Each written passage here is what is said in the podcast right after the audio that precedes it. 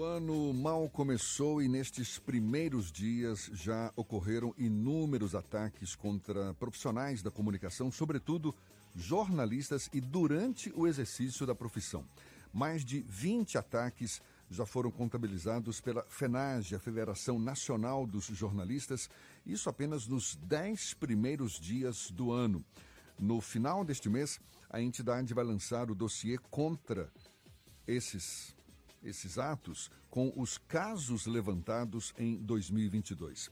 É sobre o assunto que a gente conversa agora com a presidente da FENAGE, a Federação Nacional dos Jornalistas, Samira de Castro, conosco aqui no Issa Bahia. Um prazer receber você. Seja muito bem-vinda. Bom dia. Muito obrigado também por aceitar nosso convite, Samira. Bom dia. Na verdade, é um prazer estar aqui em Salvador e colocar toda essa situação aqui para os nossos ouvintes da tarde.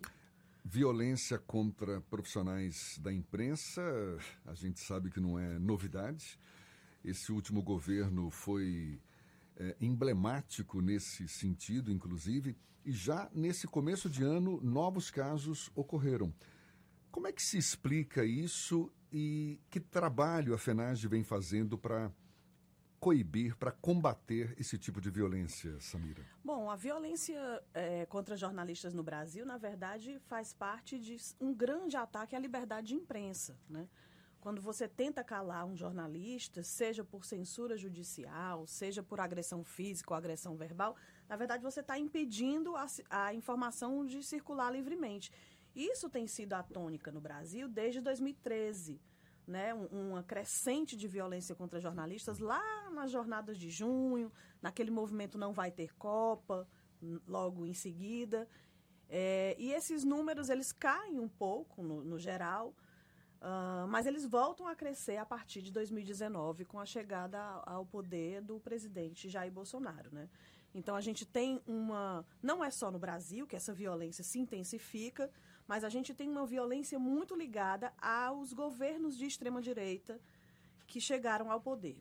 É um método, né, um modus operandi dos governos de extrema-direita atacar o jornalismo, atacar as instituições, Uh, a gente não pode se colocar sozinho nessa situação, mas a gente observa também o que aconteceu com os professores, com a classe dos educadores, né, com os artistas.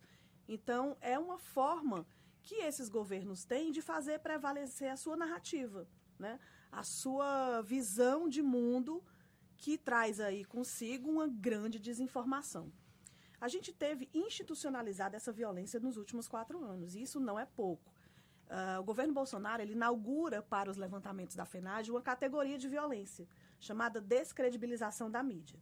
Aí alguém que pode estar tá nos assistindo, nos ouvindo, pode perguntar o seguinte: tá, mas eu posso discordar do trabalho de um jornalista? Pode e deve. Nossa, Descredibilização né? da mídia, ou seja, no sentido de afirmar que o que a mídia divulga é mentira. É mentira, exato. E, e, sistematicamente, não é, não é discordar do trabalho da imprensa, simplesmente, que é um direito de todas as pessoas. É fazer com que a população não acredite no que a imprensa faz, que é um trabalho profissional, né? É, para poder prevalecer a sua forma de comunicação com o público através das suas lives, né, através das redes sociais dessas autoridades né, da, da extrema-direita. A gente patinou muito nesses últimos anos e não teve diálogo, porque nós passamos a ser institucionalmente considerados inimigos.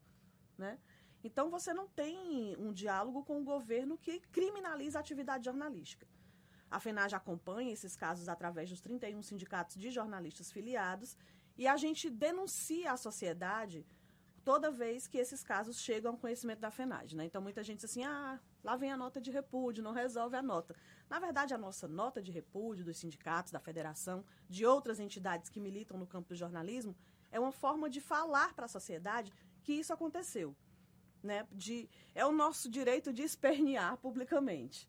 Claro que ela não resolve. Então, a, a, a nossa orientação para os sindicatos é receber uma denúncia de violência, procure falar com um colega ou com a colega que foi vítima encaminhar esse colega para fazer um, um BO, né, um boletim de ocorrência.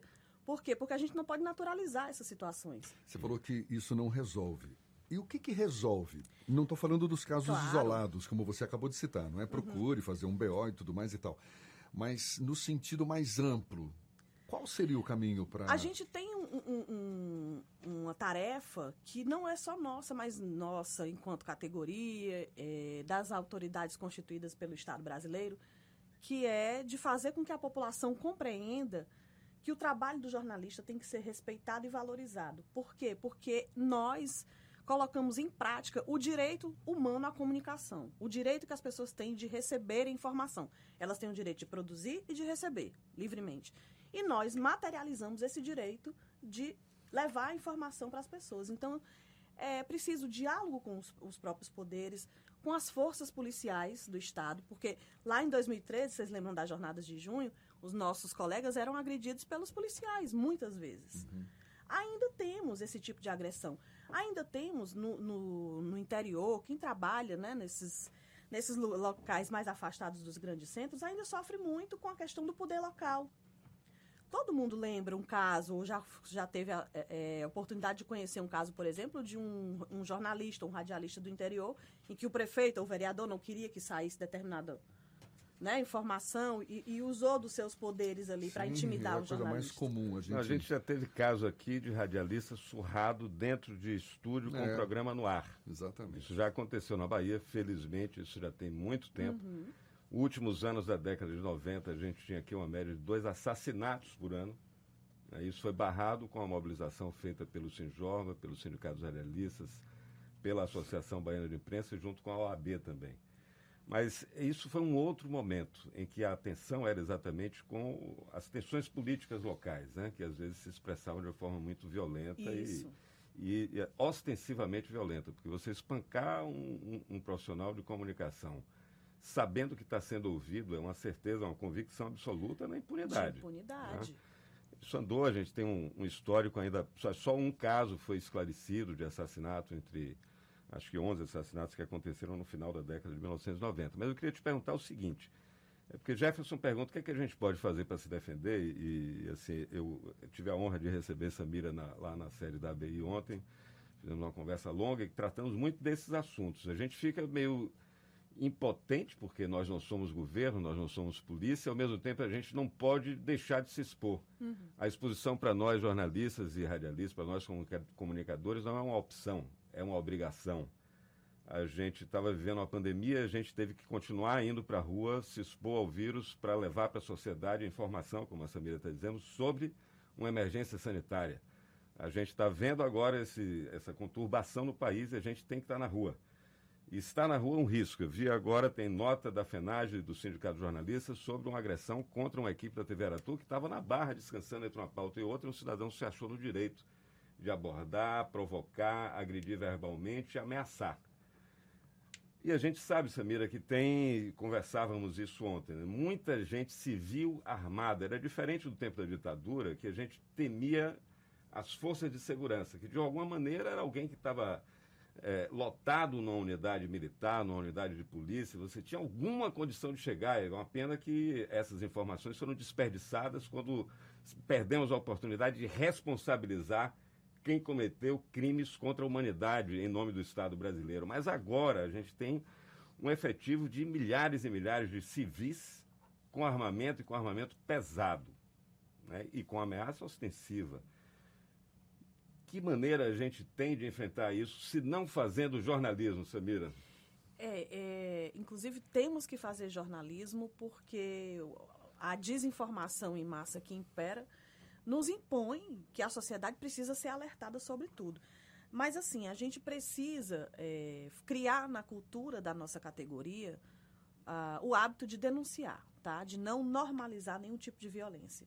Não é porque eu não gosto de um trabalho de determinado jornalista que eu vou chegar e ameaçar, ou da cobertura de veículo A, B, C ou D, que eu vou ter o direito de ameaçar.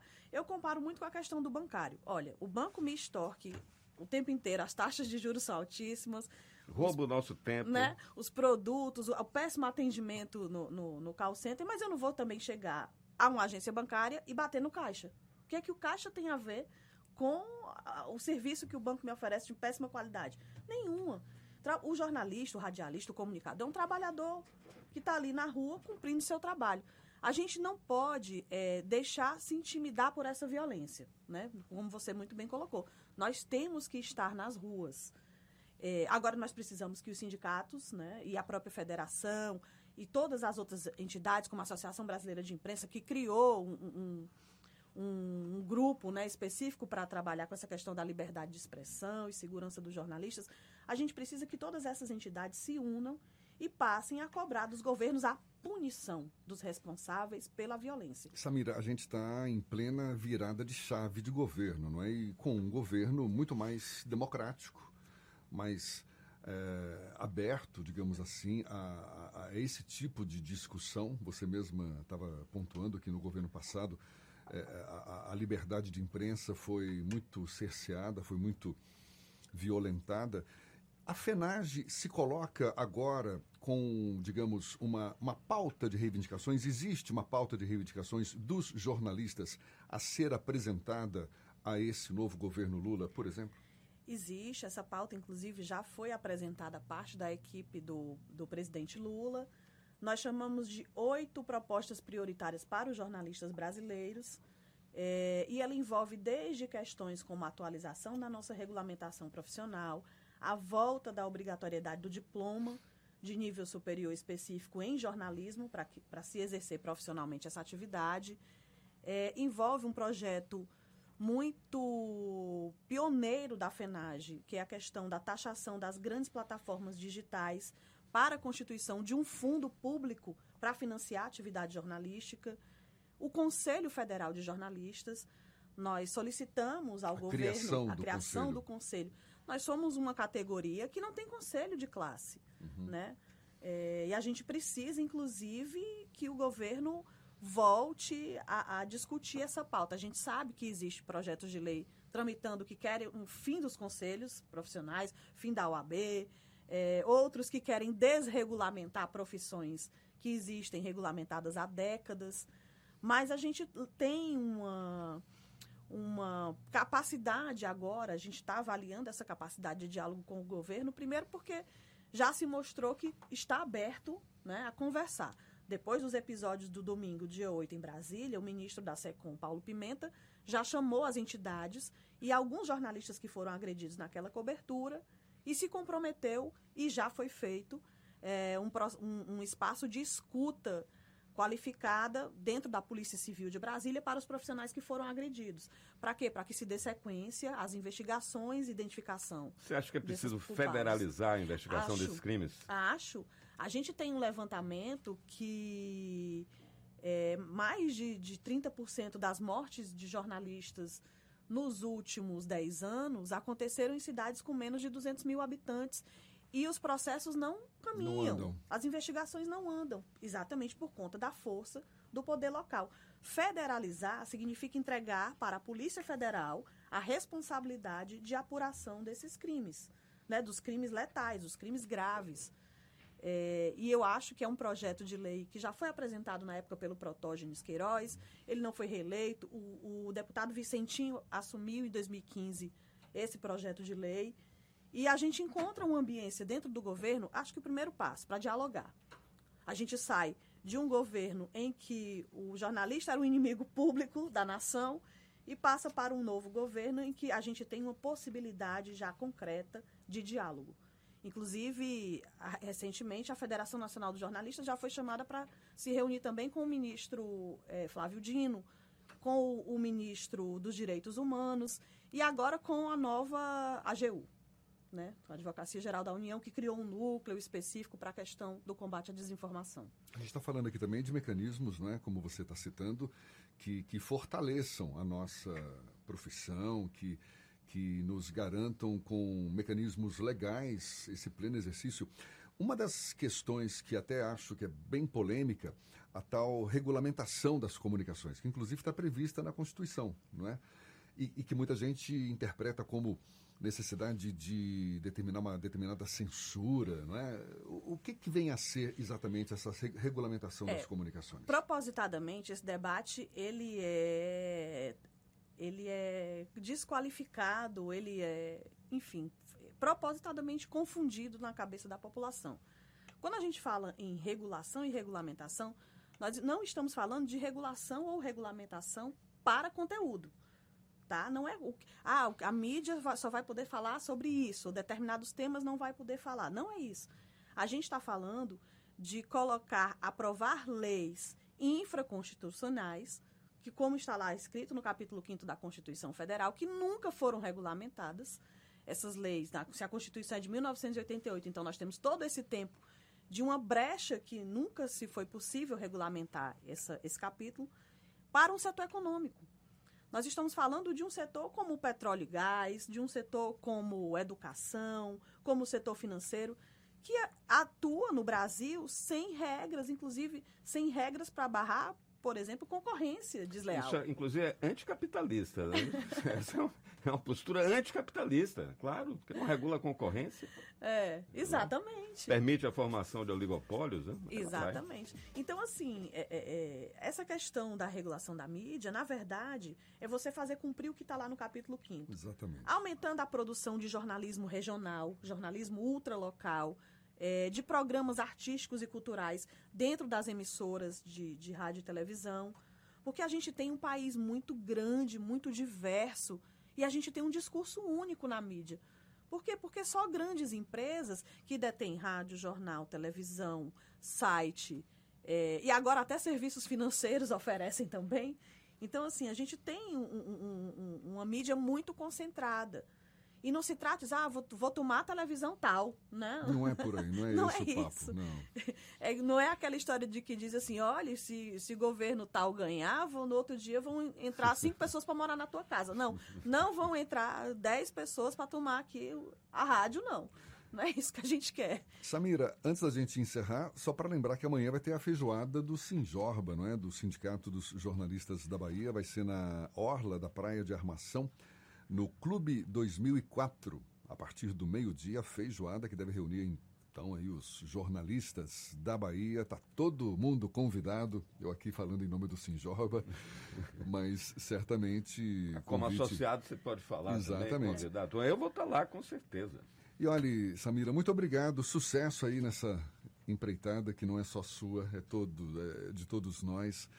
A gente assinando embaixo aí nessa luta por uma liberdade, não é, cada vez maior para o exercício da profissão do jornalista e da forma mais digna, da forma mais responsável, da forma mais ética possível, porque é essa a escola que a gente defende, é essa a escola que a gente procura colocar em prática. Samira de Castro, presidente da FENAGE, Federação Nacional dos Jornalistas, muito obrigado e sucesso para você. Obrigada, Jefferson, obrigada, Ernesto, pelo espaço. Espero vocês na feijoada amanhã. Maravilha. Lá, com certeza. Tá certo, um abraço forte. Agora são 7h51 na tarde fim.